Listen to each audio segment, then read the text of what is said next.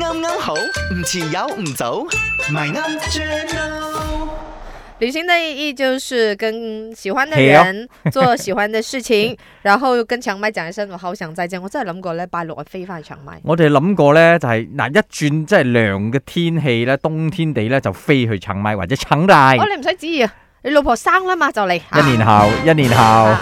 你慢慢啊 吓，你潑冲啊，布吉寨呢一帶啊，誒最多係翻去八羅啊，然之後喺八針嗰度慢慢哎你翻安 PJ 分啊你，守己，做翻你嘅本分啊啦。講你真真哎當。真嘅你話假，我講假嘅你當真，有你喺度 number one，number one 呢度只有講真真。講真真嘅，今日問咧，即係如果你旅行嘅話，你邊種人咧？究竟佢係誒打卡型啊，定係隨心型啦？阿 Chris Wong 同我一樣嘅，以前打卡，現在隨心，代表我哋兩個老 咗。唔係你睇下嗱，好似我哋今次咧，嗯即係成拉大隊過去係啊係啊清邁咧，你睇到有一批咧係真係的而且確咧打卡打得好靚嘅喎，我哦唔知，因為咧我淨係群嗰啲你都有打同我節嘛？奏比較啱嘅，唔係因你為去到市一個集一個樹林嘅地方，佢就有噴嗰啲煙霧咁樣，跟住好靚，嗰好個似 cafe 嚟㗎。我知一個好出名嘅做咩 cafe 你哋冇嚟㗎去嘛食嗰個 cafe？冇好食啊！冇嗰樣去嘢，到哇！我同你講，嗯我咪傳聞中同阿 DJ PY Chan 咧啊咪反咗面嘅咩？啊佢啊幾叻啊！佢我嬲你樹去林食食啊嘢，佢去樹林食嘢，嗰張單阿潤埋啊，佢想 同我得佢埋單啦。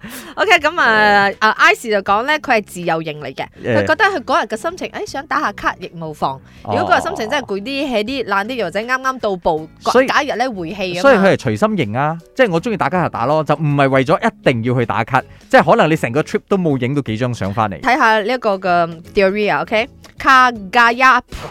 我無限 budget 嘅時候我就隨心哦，budget 有限嘅時候我就 plan 夠夠力㗎 啦。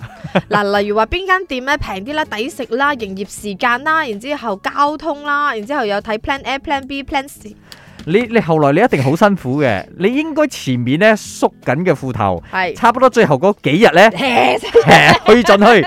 我同你講調翻轉開心好多。真真嘅，點啊我覺得係睇嗰個人佢係有幾 frequent travel。如果你係一個好 frequent travel，呢度我去就嗰唔打卡度啦去呢我一個地方去好多拜嘅話，咁、嗯樣未必你就係隨心型咯。我都嚟過咗㗎，嗯我啊、多兩三年我又再會嚟，所以你唔在乎嗰個打卡定唔打卡。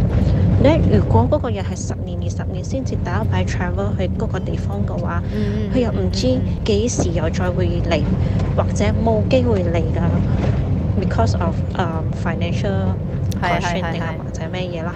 So 佢去到嗰度，梗係有愛再愛嗰個打卡紀留念個紀念咁樣。 ，yes，嗯我都都有道理。理嘅，即係頭先都有人留言同我講，第一次去個地方一定打卡，第二次去就隨心，即係慢慢睇風景嗰種。係第三次去，係啊，好似 巴黎所以你你去一都唔得閒次、兩次、第三次，你係見到去巴黎鐵塔呢度。誒哦哦哦咁樣啦即係，OK，究竟你旅行嘅時候咧，係打卡型啊定係隨隨心心型型咧咧？。啱啱好，唔遲有唔早，咪啱 channel。